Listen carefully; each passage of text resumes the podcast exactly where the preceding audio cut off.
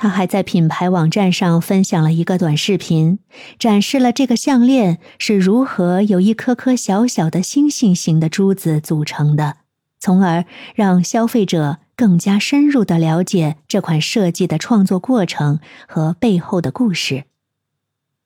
除此之外，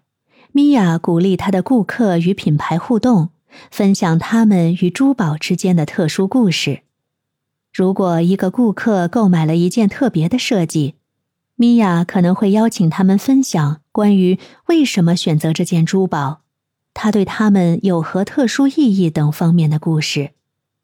这些故事呢，有时会在社交媒体上分享，为品牌的社区创造更多的互动。